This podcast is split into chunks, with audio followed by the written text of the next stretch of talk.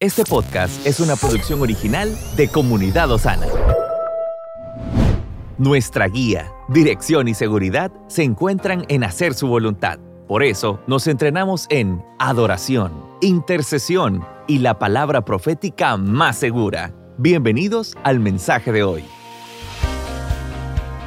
Quiero que vaya conmigo a Mateo capítulo 22 y le voy a decir algo sencillo hoy, como siempre, pero importante. El verso 34 dice, entonces los fariseos, oyendo que había hecho callar a los saduceos, se juntaron a una. Y uno de ellos, intérprete de la ley, preguntó por tentarle, diciendo, Maestro, ¿cuál es el gran mandamiento en la ley? Ahora mire qué interesante, porque cuando dice la palabra entonces, en el verso 34, a lo que se está refiriendo es que venían pasando una serie de eventos y después que esos eventos pasaron, entonces dice, un fariseo, oyendo que había hecho callar a los saduceos, ¿en qué había hecho callar a los saduceos? En los versos anteriores, del 23 en adelante, dice que vinieron a él los saduceos. Y cuando vinieron a él los saduceos, comenzaron a hablar de la resurrección. Ahora, los saduceos no creían en la resurrección, los fariseos sí. Entonces lo que está diciendo es que una vez que ellos vieron, los fariseos, que Jesús había hecho callar a los saduceos, ¿En qué los había hecho callar? Porque ellos le estaban preguntando sobre la resurrección, pero le estaban poniendo un ejemplo de una mujer que había tenido siete maridos, los siete maridos se le habían muerto, con ninguno había tenido hijos y la pregunta era en el verso 28, ¿de cuál de los siete será ella mujer? ya que todos la tuvieron. Pero mire qué interesante, porque no creen en la resurrección, pero están cuestionando a Jesús acerca de la resurrección. Y le están poniendo un ejemplo para ver qué dice Jesús de una resurrección que ellos no creen. Entonces, qué interesante es que Jesús estuvo expuesto a ser cuestionado por personas que no creían en lo que cuestionaban, pero que cuestionaban solo para tentarle y para incomodarle y para molestarle. Y Jesús termina respondiendo estas preguntas y también le responde en el verso anterior a los fariseos. Entonces los fariseos llegan y le hacen una pregunta. Y le hacen la pregunta y le dicen en el verso 16, y esto me gustó muchísimo porque dice en el verso 16 que ellos llegaron y le enviaron los discípulos de ellos con los herodianos diciendo, maestro, sabemos que eres amante de la verdad. Escuche esto, amante de la y que enseñas con verdad el camino de Dios y que no te cuidas de nadie. Eso, eso me pareció como que diciéndole, yo sé que vos le decís lo que le tenés que decir en la cara, quien sea que se lo tenga que decir. No te cuidas de nadie, lo que hay que decir, hay que decirlo. Y dije yo, ala, yo tratando de cambiar. yo estoy tratando de cambiar. Estoy aprendiendo a tener conversaciones donde no tengo que decir todo, aunque sea verdad, porque hay gente que no aguanta la verdad. Y uno tiene que aprender a no soltar la verdad en lugares donde no están listos para la verdad. Pero sin embargo aquí oigo a Jesús y ya me confundí otra vez. Entonces Jesús está hablando de esto y hay tres preguntas que a él le hacen. Lo primero que le dicen, ¿es lícito dar tributo al César o no? Y Jesús le responde, pidiéndole una moneda, diciendo, den al César lo que es del César y a Dios lo que es de Dios. Y Jesús sale de una manera magistral de una situación difícil, porque si Jesús hubiera dicho, no paguen impuestos, los romanos se hubieran molestado. Y si él decía, paguen los impuestos, entonces los judíos que estaban siendo oprimidos por los, por los romanos se hubiesen ofendido. Entonces termina diciéndole, den al César lo que es del César y a Dios lo que es de Dios. Una sabiduría extraordinaria de Jesús. Pero después vienen los que no creen en la resurrección y ahora le dicen con quién se va a casar y él les dice, no, lo que pasa es que Dios es Dios de vivo, pero después de la resurrección no se van a casar ni se van a dar en casamiento, van a ser como los ángeles. Y ahora la pregunta que le hacen en el, en el capítulo 22 del verso 35 en adelante, cuando le dicen, ¿cuál es el gran mandamiento en la ley? ¿Cuál es el gran mandamiento en la ley? Jesús les dice, amarás al Señor tu Dios con todo tu corazón y con toda tu alma y con toda tu mente. Y Jesús les está hablando ya ahí de, de una respuesta donde Él va a tomar y todo lo va a poner en un mismo lugar. Ahora, yo quiero que usted mire que esta pregunta es relevante porque habían 613 leyes ceremoniales que existían entre los judíos y la tendencia de ellos era seguir añadiendo. O sea, los judíos de esa época estaban añadiendo y añadiendo más leyes. Por eso es que Jesús le acusa a ellos de querer poner cargas pesadas sobre la gente que ni ellos mismos pueden llevar. Entonces ellos estaban ya inventando mandamientos de hombre. Pero ahora con todos esos mandamientos, ellos quieren preguntarle a Jesús, ¿cómo, cuál de todos esos mandamientos es el más importante y el más relevante? Y Jesús les responde y les dice, amarás al Señor tu Dios con toda tu mente, con toda tu, tu corazón, con toda tu alma y con toda tu mente. Eso es lo que Jesús está diciendo aquí, es lo que está en Deuteronomio capítulo 6 y se conoce como el Shema, que es una declaración que, los judíos la toman como, como algo fundamental en su fe. Por eso es que dice, oye Israel, tu Dios Jehová, uno es. Entonces está, hablando de una declaración fundamental. Jesús trae esto para restaurar, porque el deseo de Jesús es restaurar de la religiosidad, de todas esas cargas y de todas esas cosas que cada quien le daba la importancia que quería. Hay algunos que le daban más importancia a unas leyes que a otros y, y la gente estaba siendo distraída por tantas cosas que eran buenas. No, no dice que eran malas, Jesús por eso dice, yo no vine a abrogar la ley, yo vine a hacerla cumplir. O sea, en ningún momento Jesús cuando le da este mandamiento y, esta respuesta está diciendo que las otras leyes y los otros mandamientos no son importantes, pero lo que está diciendo es, qué fácil es distraernos, perdernos en tantas cosas. Y eso sigue válido para nosotros hoy.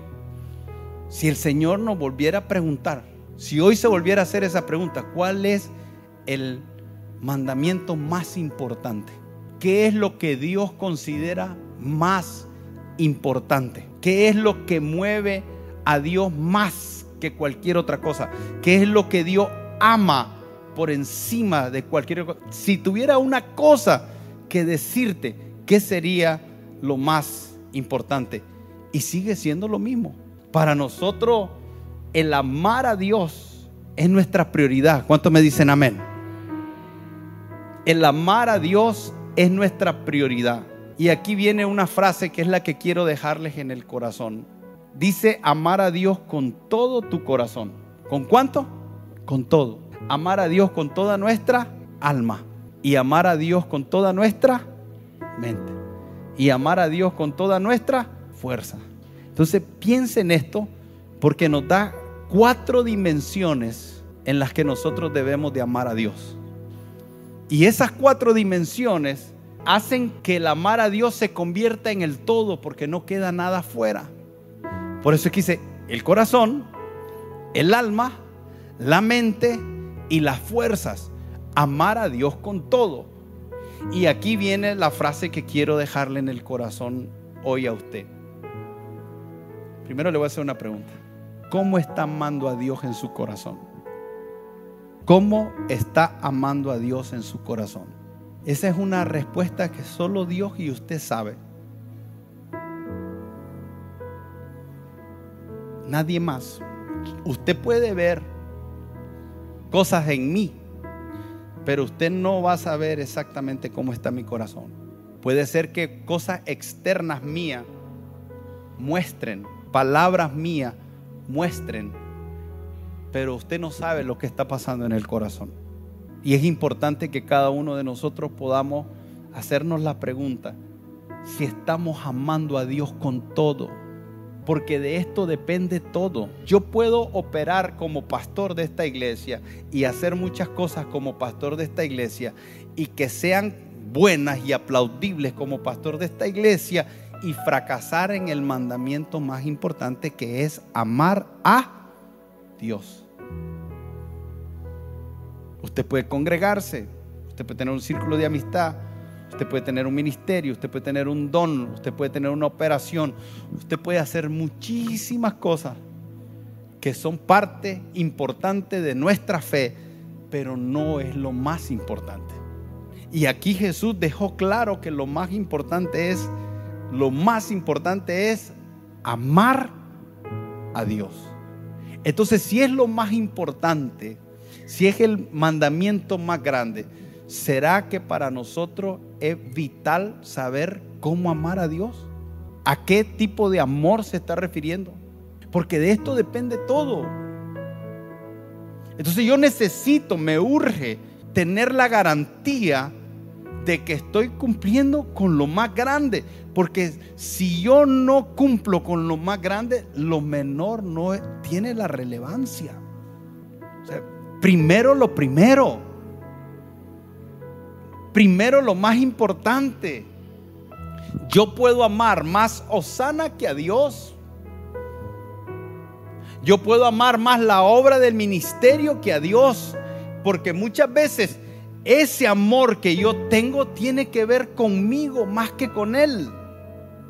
Entonces yo necesito saber si yo amo a Dios. Esa es una pregunta que requiero hacerme. Ahora, cuando habla en Lucas y Marcos de esta historia, dice que uno le preguntó cómo se hereda la vida eterna. Entonces, el entendimiento era, ok, la eternidad, ¿cómo se logra? Con todas estas leyes, estas 613 y Jesús le dice, no, todas esas 613 yo no las vine a abrogar, pero quiero que entiendas que la primero es amar a Dios. Entonces tiene que ver con nuestra eternidad, tiene que ver con cómo vivimos en esta tierra, desde dónde hacemos todo lo que hacemos, tiene que ver con nuestra fe, tiene que ver con nuestra esencia. Entonces podemos hacer muchas cosas, no necesariamente malas, y estar perdiendo lo más importante. Y le voy a decir algo usted no va a ver todo lo que usted desea ver de Dios hasta que usted ponga todo en su relación con Dios. Hermanos, aquí en la confianza que no tenemos, en medio de nosotros, hay personas que no entienden lo que es amar a Dios con todo, aquí en medio de nosotros. Pudieras tener al lado a alguien que no sabe ni entiende ni le interesa lo que es amar a Dios con todo. Y pueden haber muchas razones por las que ser parte de la iglesia. Eso es peligroso. Necesitamos reflexionar sobre esto. Es muy peligroso que estemos haciendo un montón de cosas que creemos buenas, pero nos estamos perdiendo lo más importante. Y nosotros nos debemos una respuesta a esta pregunta. ¿Soy yo alguien que ama a Dios con todo?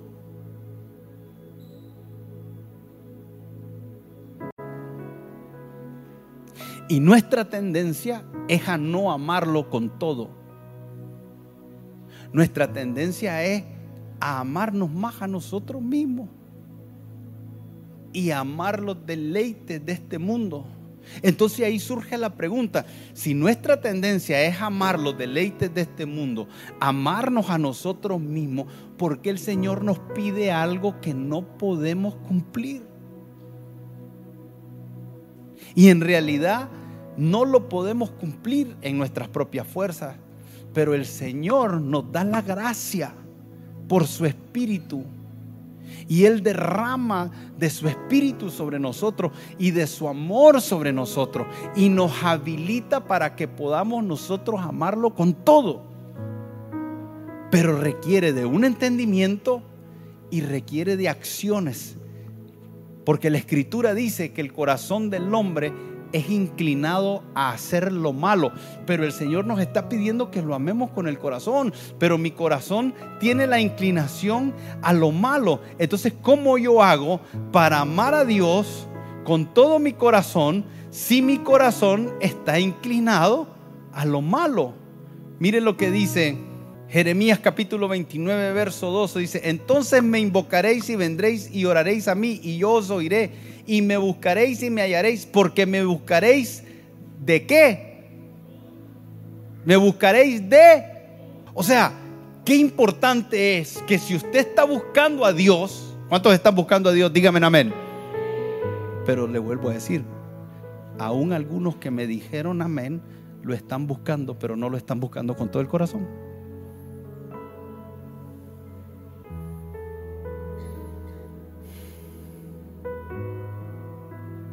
No, mi, intención no es ofender ni hacerte sentir mal, pero quiero que reflexionemos. Algunos tenemos confundido el corazón. Hay esposas que están aquí para que su esposo cambie y en realidad el corazón está con su esposo, no con el Señor. Digo esto porque los que necesitamos cambiar somos los hombres, las mujeres son perfectas. No, por lo general la, iglesia se llena de mujeres que dicen, yo necesito que mi marido cambie. Los maridos no. Muy raramente oímos al marido decir, aquí se la traigo para que me la cambie, pastor. Yo me he dado cuenta que hay momentos en mi vida que yo no he buscado al Señor con todo mi corazón. Eso para mí es peligrosísimo, porque cuando hago eso, otras cosas comienzan a poseer mi corazón si yo voy a adorar a Dios, yo tengo que adorarlo con todo. Y hasta que yo no ponga todo en mi relación con Dios, yo no voy a recibir todo de Dios.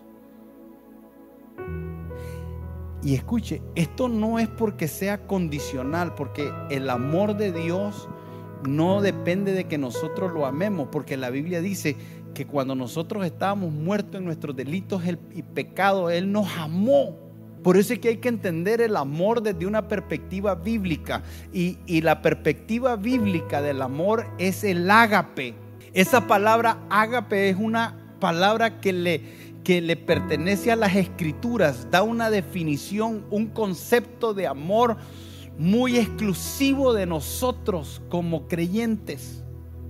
Es diferente cuando hablamos del amor fileo, el amor de amistad o el amor e, e, e, ergo que es de familia o el amor eros que es de erotismo.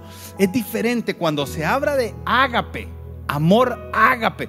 Eso es algo que nos pertenece a nosotros y la escritura dice que Dios nos amó, Dios nos ágape cuando estábamos muertos en nuestros delitos y pecados. De tal manera ágape Dios al mundo, que dio a su Hijo unigénito para que todo aquel que en Él cree no se pierda, mas tenga vida eterna. Y podemos, en esto conocemos el amor de Dios.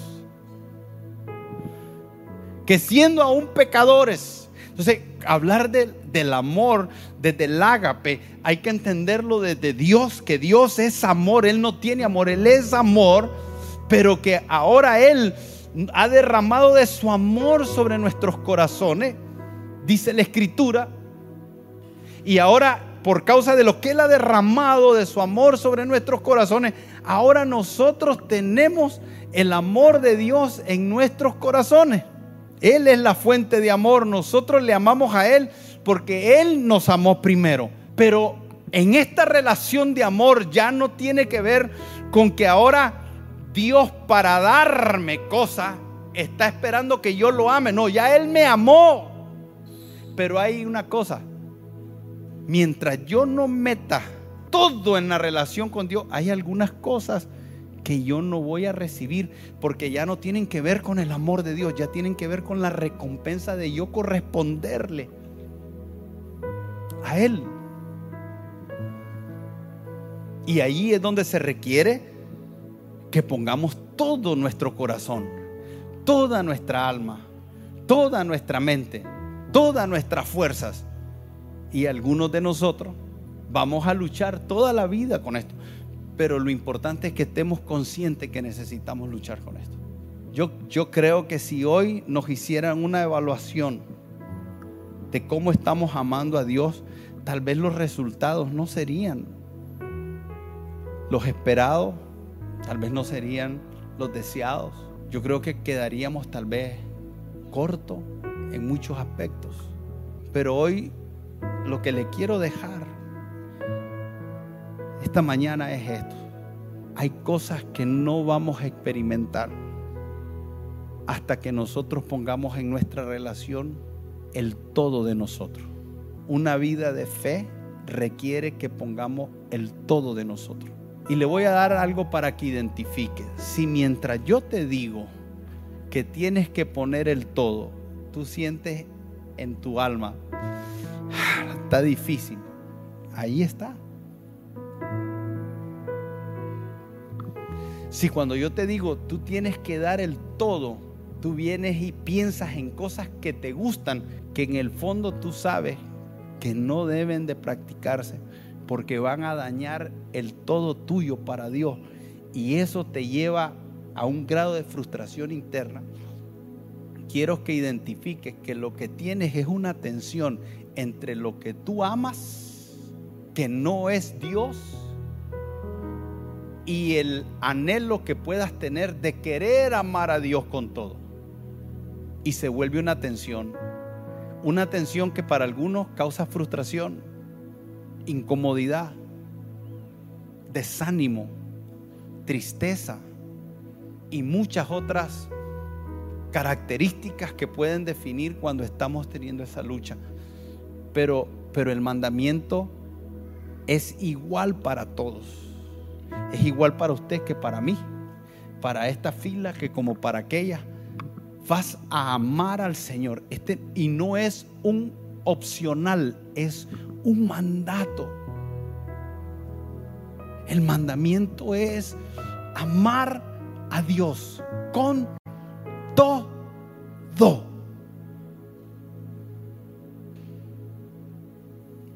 Y nosotros, mientras estemos en esta tierra, vamos a ser confrontados con eso. Por eso dice la Escritura, no améis al mundo, ni las cosas del mundo. La iglesia necesita por lo menos estar consciente y evaluarse y tomarse un tiempo para decir, ¿qué está amando mi corazón?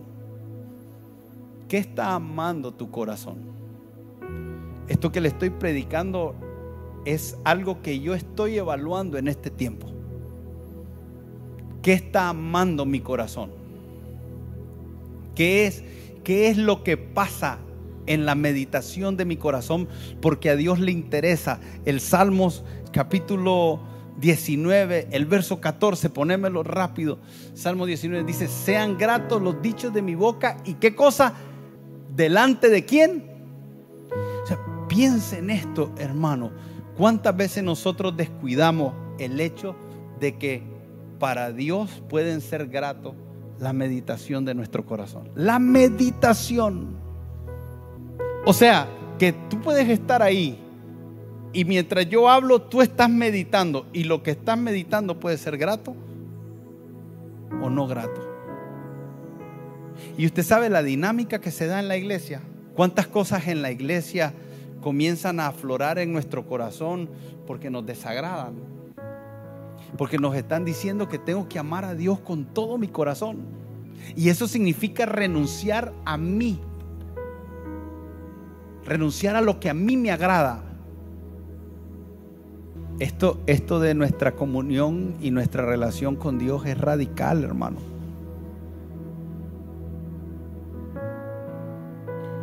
Tiene un grado de complejidad porque requiere una muerte continua a nosotros mismos. Yo quisiera pedirle que esta semana usted esté pendiente de lo que pasa en su corazón Mire, nosotros, el, amor, el amor que habla es, este amor, en, tanto en, hebreo como en, griego, se refiere a una acción de la voluntad. O sea, el amor ágape es una acción de la voluntad. Por eso es que Dios dijo, amo al mundo doy a mi hijo. Por eso es que el Señor dijo, aun cuando son pecadores, yo los voy a amar y los voy a salvar. O sea, no fue por un mérito, fue por una elección. Amar a Dios es una elección.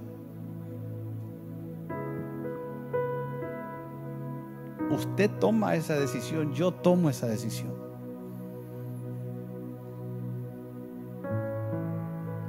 Una decisión que va a marcar todas las cosas en nuestra vida. Usted pregúntese esta semana, porque lo que necesitamos es por lo menos vernos en un espejo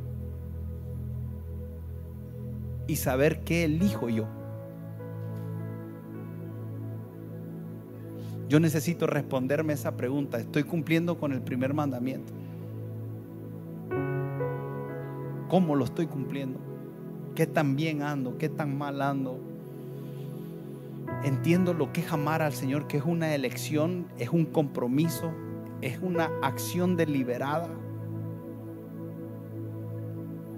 Y entonces usted se levanta por la mañana y decide que la meditación de su corazón sea agradable al Señor.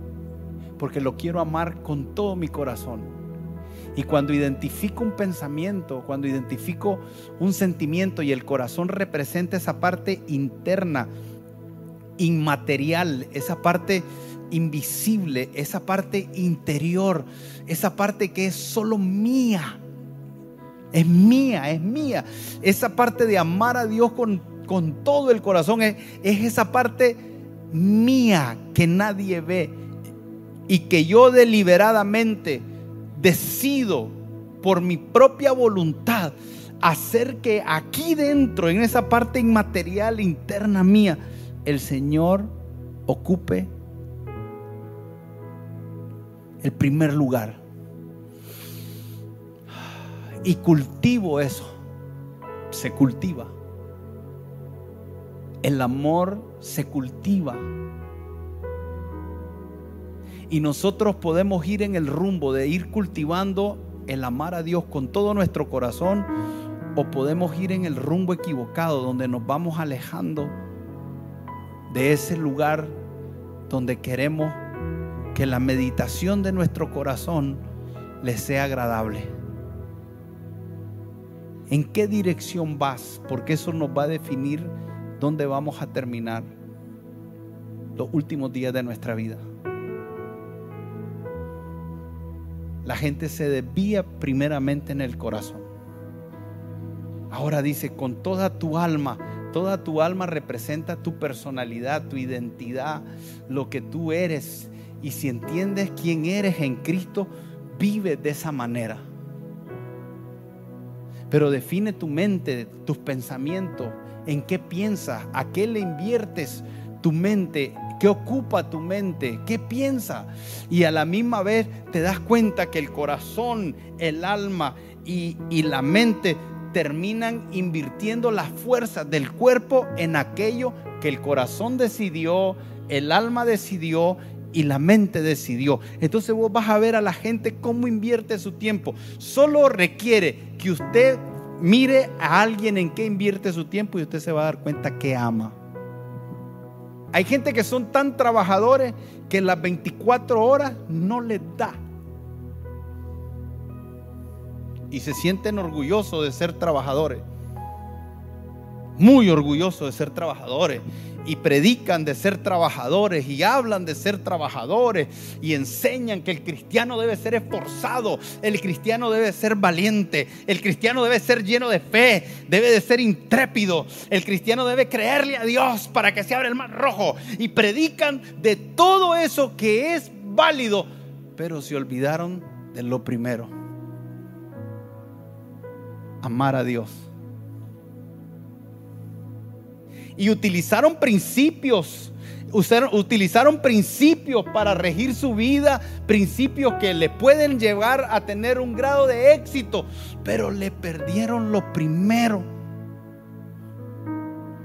Y eso fue lo que le pasó a la iglesia de Éfeso cuando el Señor le dijo, yo conozco tu trabajo, yo conozco tu arduo trabajo, yo conozco que no soportas a los malos, yo he visto que no toleras a los malos, yo he visto que a los que son falsos tú los confrontas, yo he visto todo eso, pero tengo algo contra ti. Dejaste tu primer amor. Entonces una iglesia vibrante que entiende principios de trabajo, de esfuerzo, de, de todo, lo entiende. Son gente que se congregan y son profesionales exitosos, hombres de negocio exitosos, pero el corazón no ama primeramente a Dios. Por eso es que hasta congregarse es un fastidio. Nos acomodamos a lo que más nos conviene, pero desde lo que nosotros amamos y es prioridad y desde lo que no amamos y no es prioridad. Mire, si hay que trabajar los domingos, la gente trabaja los domingos y acomoda su domingo y deja a su familia el domingo. Pero después, algunos no tienen tiempo para congregarse por su familia, pero en realidad lo que quieren es no tener un tiempo dedicado al Señor. Y como el paseo es más importante para ellos, entonces le llaman familia al paseo y se confunden en el corazón. Y lo único que yo quiero una mañana como hoy es que usted pueda tener la habilidad de identificar lo que está pasando en su corazón y tome decisiones. Decisiones no desde la ignorancia y desde la negación, sino de decisiones desde, desde un entendimiento que está bien, como aquel, aquel joven rico que decidió aferrarse a su riqueza y perder la vida eterna. ¿Se acuerdan cuando ese joven rico se le acercó a Jesús y le dijo, Señor, ¿cómo heredo la vida eterna? Y entonces el Señor le dijo, vende todo y dáselo a los pobres. Y el, y el joven se fue triste. ¿Cómo se fue? Triste pero rico. Se fue triste. ¿Por qué se fue triste? Porque su tristeza es yo cambio la vida eterna por los deleites temporales. No lo podés tener todo, hermano. O tenés una cosa o tenés la otra. Algo vas a tener. Usted decide qué es importante para usted. Por eso cuando el Señor nos manda que amemos al Señor con todo nuestro corazón, lo que está diciendo es, que sea lo más importante en tu corazón. Cuando el Señor dice, ámalo con toda tu alma, que sea lo más importante para tu alma. Cuando el Señor dice que sea lo más, que lo ames con toda la mente, lo que va a decir es que sea lo más importante para tu mente. Y cuando dice que lo ames con todas tus fuerzas, lo que te está diciendo es que si vas a invertir tu fuerza, tu tiempo, tus recursos, tus talentos, si vas a invertir algo tuyo que requiere un esfuerzo, un esfuerzo físico, que requiere un esfuerzo, e, esa parte, si lo vas a, si lo vas a amar, cerciorate que ese esfuerzo, el primer lugar donde ese esfuerzo se entrega, es en amar al Señor. la gente entrega sus fuerzas a los trabajos y hay que trabajar porque hay que llevar el alimento. La gente entrega sus fuerzas a muchas cosas y a Dios no le dan por el cansancio. A Dios no le dan por la falta de tiempo. A Dios no le dan porque no tienen recursos, porque están alcanzados. Yo lo que quiero hoy es que podamos escuchar esto y desde ahí cada quien tome su decisión. Si usted decide seguir amando a Dios a media, aquí lo amamos. Y usted es bienvenido. Pero usted tomó esa decisión conscientemente y dijo, estoy consciente. Pero si usted es como otros de nosotros que decimos, yo sé que tengo la tendencia a no hacerlo, pero yo voy a esforzarme todos los días por invertir mi corazón, mi mente, mi alma mi fuerza en amar a Dios. Yo le digo una cosa, el Señor es galardonador de aquellos que le buscan y lo que le buscan le encuentran, usted no va a ver todo lo de Dios que usted pudiera ver hasta que usted ponga todo su amor en Él.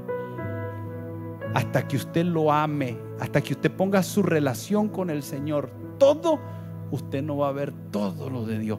Porque hay muchas cosas del todo de Dios que solo la desatan cuando tú le entregas el todo de ti. El primer mandamiento es amar a Dios, no es servirle. La Biblia dice, amarás al Señor y a tu prójimo. Muchas veces queremos hacer muchas cosas con el prójimo y no lo hemos hecho con él. Por eso es el peligro de confundirnos como pastores, de creer que podemos estar haciendo algo bueno aquí, dejando de hacer lo que es primero con él. Y esto para ustedes y para mí. El día que nosotros dejamos lo primero con Él, esto se vuelve desgastante, cansado, cargado, frustración, nos desanimamos y terminamos diciendo ya no quiero servir, porque algo en nuestro corazón se apagó y se apagó porque no fuimos diseñados para estar haciendo nada aquí si primero no estamos haciendo algo con Él. Esto es válido aquí y esto es válido allá y es válido donde sea. Amarás al Señor, tu Dios, con todo tu corazón, con toda tu fuerza, con toda tu alma, con toda tu mente. Amén. Estamos en tu plataforma favorita. Recuerda que puedes escucharnos en Spotify, Apple Podcast, Amazon Music y Google Podcast. Compártelo y sé de bendición a los demás.